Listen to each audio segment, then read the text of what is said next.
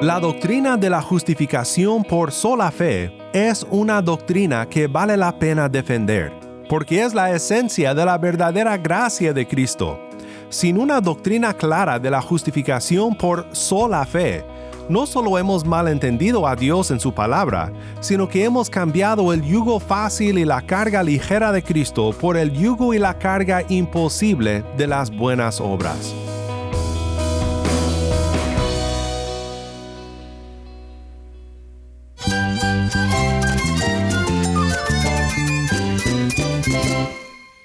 Cristo es todo para mí. Mi Salvador, mi amigo, mi guía. Cristo es mi verdad. Es nuestra guía, nuestro faro. Cristo es el Señor y Salvador. Nuestro protector, nuestro amparo, nuestra fortaleza. Es Jesús, el único que te lleva a Dios, el único camino, la verdad y la vida. No hay más ningún camino, es Jesús. Estás escuchando a El Faro de Redención, Cristo desde toda la Biblia para toda Cuba y para todo el mundo.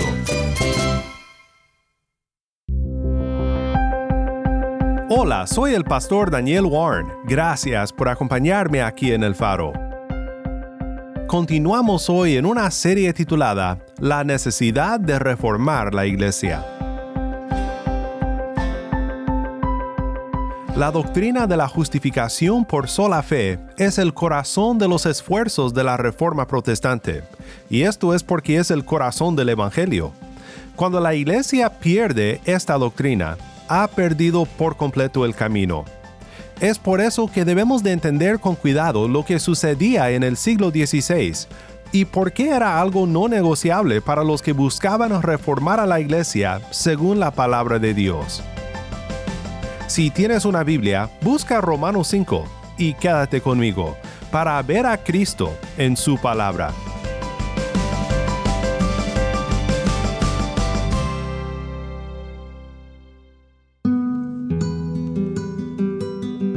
No hay punto que no sea más debatido tan intensamente, ninguno en que nuestros adversarios sean más implacables en su oposición que el de la justificación, a saber si la obtenemos por fe o por obras. Hay tres cosas que la Reforma Protestante luchaba por recuperar en la vida de la Iglesia.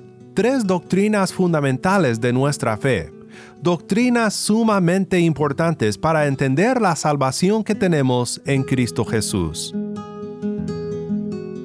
Primero, la reforma luchó por volver a la realidad de nuestra pecaminosidad.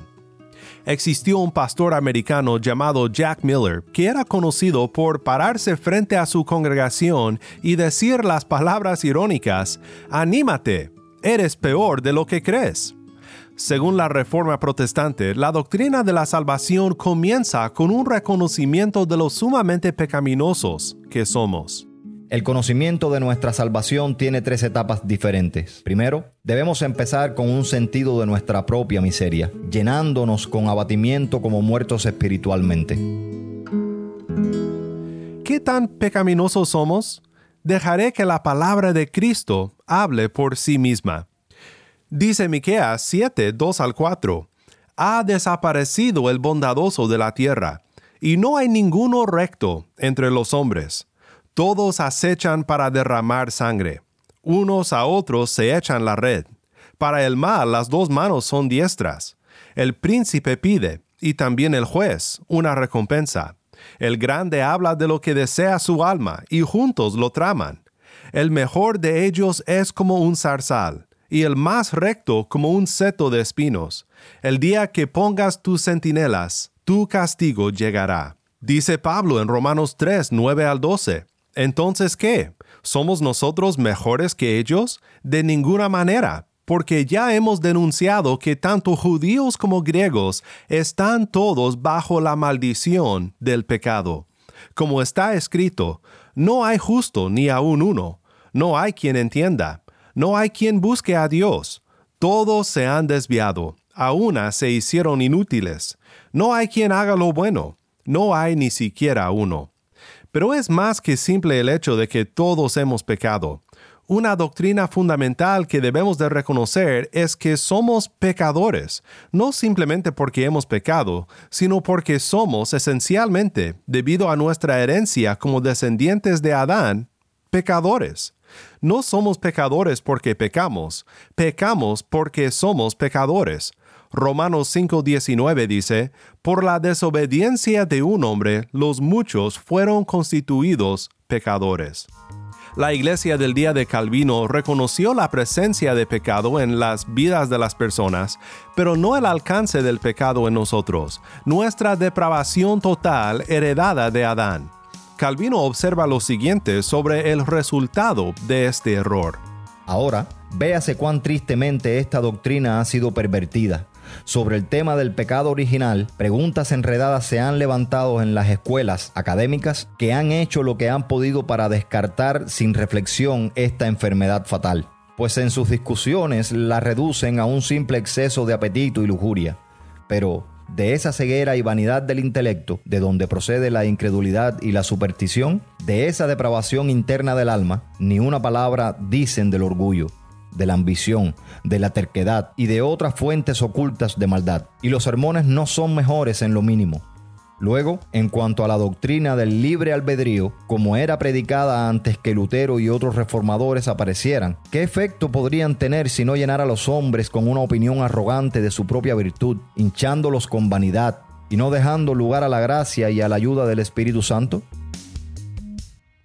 ¿Ves el problema de no decir con Jack Miller, soy peor de lo que creo? Caemos en la vanidad. Pensamos que hay algo en nosotros que puede lograr salir del aprieto de nuestros pecados, que pueda merecer el favor de Dios. Pero cuando reconocemos que somos esencialmente, totalmente pecadores sin la obra de Cristo, podemos regocijarnos con Lutero, quien nos aconsejó diciendo, ¿eres un pecador? Regocíjate, porque Cristo vino para salvar a los pecadores. Una segunda cosa que la Reforma Protestante defendió como fundamental para la fe cristiana fue la provisión de justicia ajena si podemos llegar a ser humillados apropiadamente, reconociendo que sin Cristo estamos totalmente perdidos y que somos pecaminosos sin manera de resolver nuestro problema, la provisión de justicia ajena en Cristo, su justicia atribuida a nuestra cuenta por sola fe, son las mejores noticias del mundo. Para uno humillado en la manera en la que hemos descrito, no le queda ningún otro camino más que volverse a Cristo, para que por su interposición Él pueda ser librado de tal miseria. Pero el único hombre que así busca la salvación en Cristo es el hombre que echa mano de su poder quiere decir el que lo reconoce como el único sacerdote que nos reconcilia con el Padre, y a su muerte como el único sacrificio por la que el pecado es expiado. La justicia divina satisfecha y por la cual una justicia verdadera y perfecta es adquirida, es un hombre que no divide la obra entre él mismo y Cristo, sino que reconoce que es por su pura gracia y mérito que él es justificado ante los ojos de Dios. De esta etapa también él debe subir a la tercera, cuando instruido en la gracia de Cristo y en el fruto de su muerte y resurrección, el pecador descansa en Cristo con una confianza firme y sólida, sintiéndose seguro que Cristo es tan completamente suyo que él posee en él justicia y vida. Sería difícil encontrar fuera de la palabra de Dios un mejor resumen de la doctrina de la justificación por sola fe que esta que acabamos de escuchar de Juan Calvino. Esta doctrina es una doctrina que da vida. Nos ofende profundamente reconocer lo pecaminosos que somos, pero solo cuando lo hacemos estamos preparados para escuchar las dulces notas del Evangelio, una promesa de perdón absoluto y completo, y de justicia ajena, fuera de nosotros, recibida por sola fe en aquel que dio su vida por nosotros. En la palabra de Dios hay muchos lugares en donde podemos ver esta doctrina expresada en toda su hermosura, pero no muchos se comparan con lo que leemos en Romanos 5, 1 al 11, que dice de la siguiente manera. Por tanto, habiendo sido justificados por la fe, tenemos paz para con Dios por medio de nuestro Señor Jesucristo, por medio de quien también hemos obtenido entrada por la fe a esta gracia en la cual estamos firmes, y nos gloriamos en la esperanza de la gloria de Dios. Y no solo esto, sino que también nos gloriamos en las tribulaciones, sabiendo que la tribulación produce paciencia, y la paciencia, carácter probado, y el carácter probado, esperanza. Y la esperanza no desilusiona, porque el amor de Dios ha sido derramado en nuestros corazones por medio del Espíritu Santo que nos fue dado. Porque mientras aún éramos débiles, a su tiempo Cristo murió por los impíos, porque difícilmente habrá alguien que muera por un justo, aunque tal vez alguno se atreva a morir por el bueno. Pero Dios demuestra su amor para con nosotros, en que siendo aún pecadores, Cristo murió por nosotros. Entonces mucho más, habiendo sido ahora justificados por su sangre, seremos salvos de la ira de Dios por medio de él. Porque si cuando éramos enemigos fuimos reconciliados con Dios por la muerte de su Hijo, mucho más, habiendo sido reconciliados, seremos salvos por su vida. Y no solo esto, sino que también nos gloriamos en Dios por medio de nuestro Señor Jesucristo, por quien ahora hemos recibido la reconciliación. Esta es una doctrina que vale la pena defender, porque es la esencia de la verdadera gracia de Cristo. Sin una doctrina clara de la justificación por sola fe, no solo hemos malentendido a Dios en su palabra, sino que hemos cambiado el yugo fácil y la carga ligera de Cristo por el yugo y la carga imposible de las buenas obras. Por eso, Calvino declara lo siguiente. Condenamos el error que impone a los hombres tener más en cuenta a sus propias obras que a Cristo, como un medio para hacer a Dios propicio, para merecer su favor y para obtener la herencia de la vida eterna, en resumen, como un medio para llegar a ser justos ante sus ojos. Primero, ellos se enorgullecen a sí mismos con los méritos de sus obras, como si ligasen a Dios a ellos mismos. Tal orgullo como este, ¿qué es sino una embriaguez fatal del alma? Pues en lugar de Cristo, ellos se adoran a sí mismos y sueñan poseer vida mientras que están sumergidos en el abismo profundo de la muerte. Se puede decir que exagero en este punto, pero ningún hombre puede negar la doctrina trillada de las escuelas e iglesias, que afirma que es por obras que debemos merecer el favor de Dios y por las obras debemos adquirir la vida eterna que cualquier esperanza de salvación no apoyada por buenas obras es atrevida y presuntuosa, que somos reconciliados con Dios por la satisfacción de buenas obras y no por una remisión gratuita de pecados, que las buenas obras son meritorias de la salvación eterna, no porque ellas no sean imputadas gratuitamente como justicia por los méritos de Cristo, sino por el pacto de la ley, y que los hombres, tan a menudo como ellos pierdan la gracia de Dios, son reconciliados con Él, no por un perdón libre, sino por lo que ellos llaman obras de satisfacción. Estas obras siendo suplementadas por los méritos de Cristo y de los mártires, a condición de que el pecador merezca ser ayudado.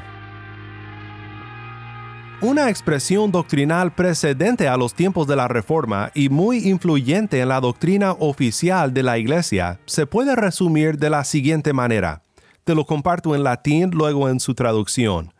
Facientibus quad inse est Deo non denegat gratiam, que quiere decir, al que hace lo que está en él, Dios no niega gracia.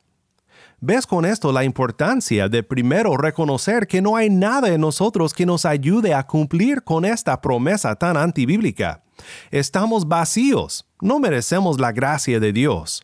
No podemos alzar ni un solo dedo para poder merecer esta gracia de Dios. Esto es privar a la iglesia de Cristo y de su gracia. El hacer que dependa de nosotros merecer su gracia por algún nivel adecuado, aunque insuficiente, de buenas obras. No, Cristo no da medicina para enfermos que se esfuerzan. Cristo resucita a los muertos de la tumba del pecado, nos desviste de la mortaja de Adán y nos da las vestiduras blancas de su justicia.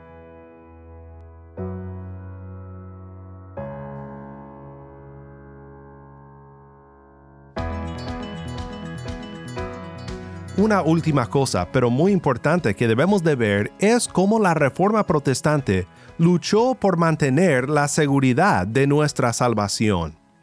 Para resumir un poco y poner a este último punto en contexto, según la Reforma Protestante, la Iglesia del siglo XVI había caído en tres tristes errores respecto a la doctrina de la salvación.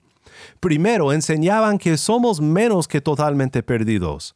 Segundo, enseñaban que la justicia de Cristo es menos que suficiente, porque, según, también necesitamos hacer buenas obras.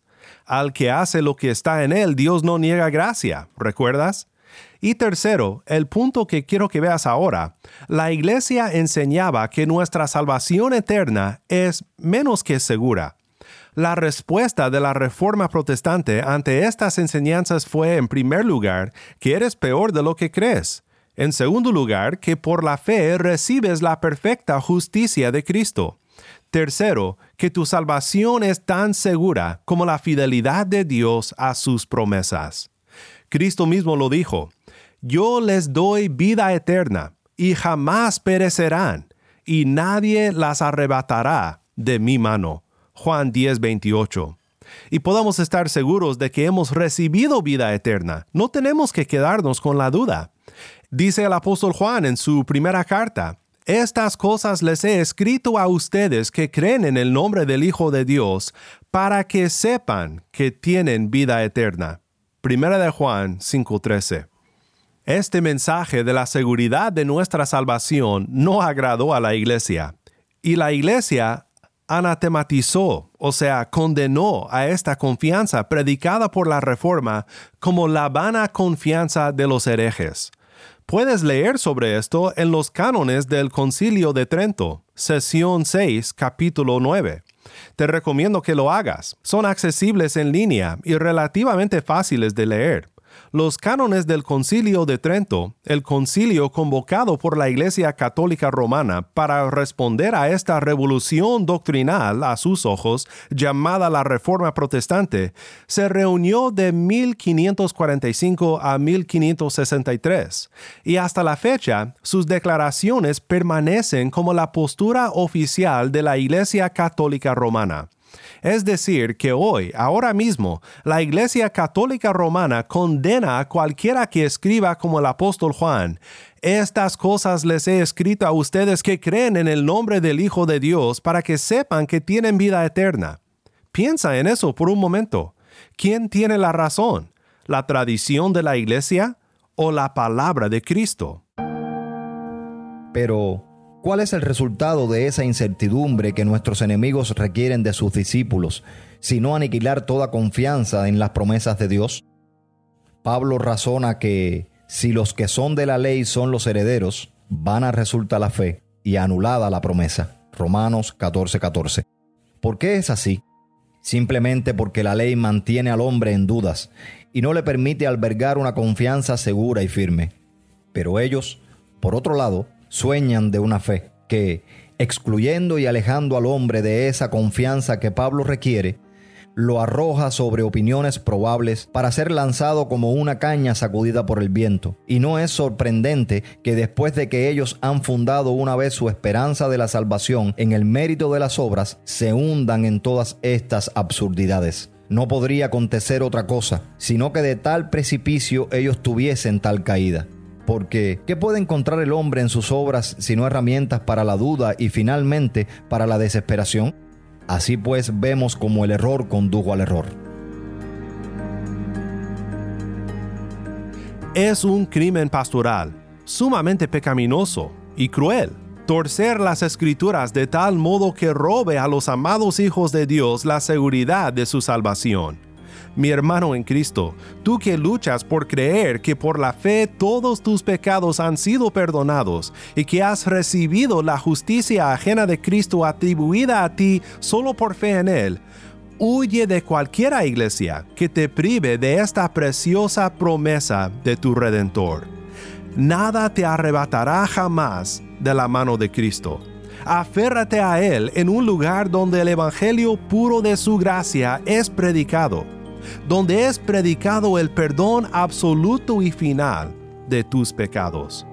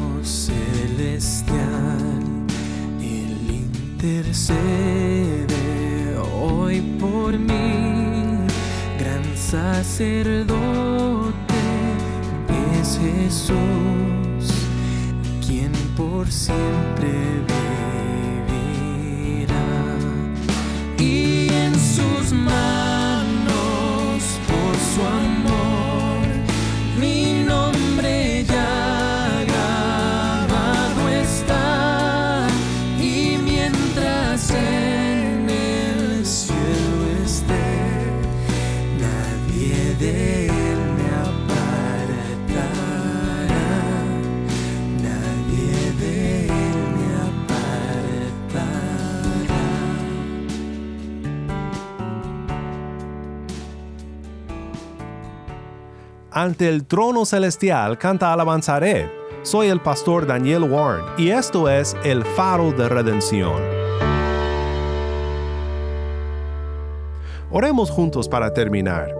Padre Celestial, nos maravillamos de tu gracia, que ha extendido perfecto perdón a pecadores como nosotros, y perfecta confianza en el perdón de pecados por fe en Cristo nuestro Redentor.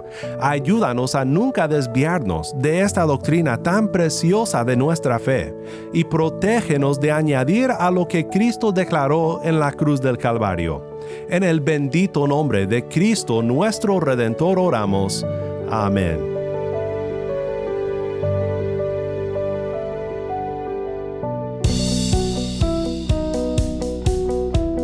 El Faro de Redención como programa radial fue ideado para Cuba, pero ha crecido a un nivel global y si estás en sintonía fuera de Cuba, te agradezco por pasar estos tiempos con nosotros estudiando temas que nos fortalecen en nuestra fe y en nuestro caminar cristiano.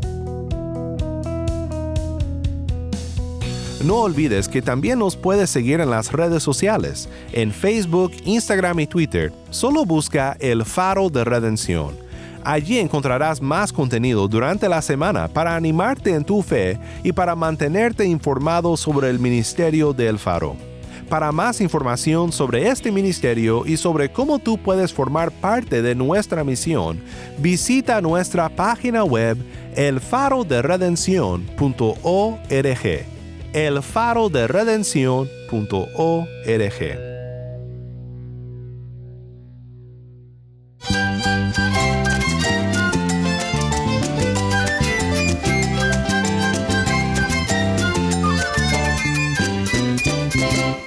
Soy el pastor Daniel Warren.